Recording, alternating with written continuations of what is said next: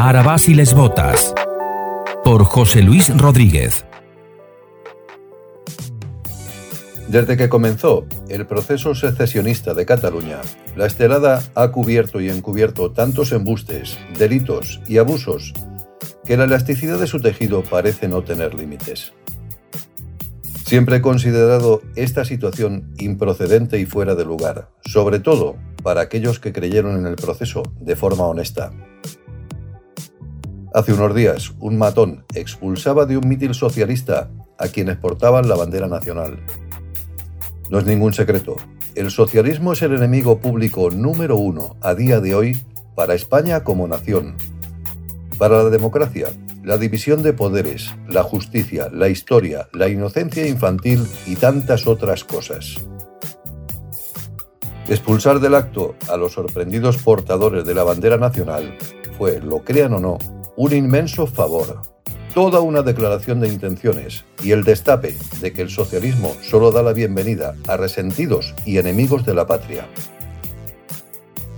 Este acto debería abrir los ojos a muchos que siguen sumidos en el canto de sirenas del socialismo y deberíamos agradecerlo a aquellos que tenemos un sentimiento patrio.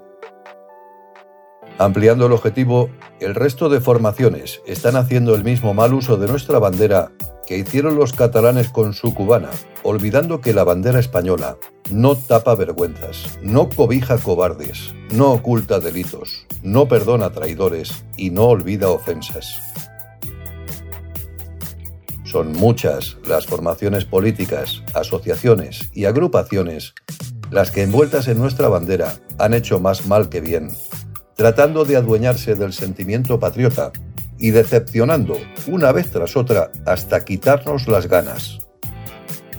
La bandera española no lo tapa todo, y por ese motivo yo no acudí a Barcelona el 8 de octubre, porque la última vez, envuelto en nuestra bandera, estaba el discurso de Iceta. Que me engañen una vez no es culpa mía, es mi buena intención contra un engaño, pero la segunda es voluntaria y ya sabes lo que va a pasar.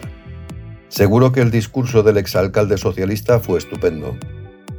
No pretendo restar ni un ápice de éxito a la convocatoria, pero a mi edad no creo en duendes ni en casualidades.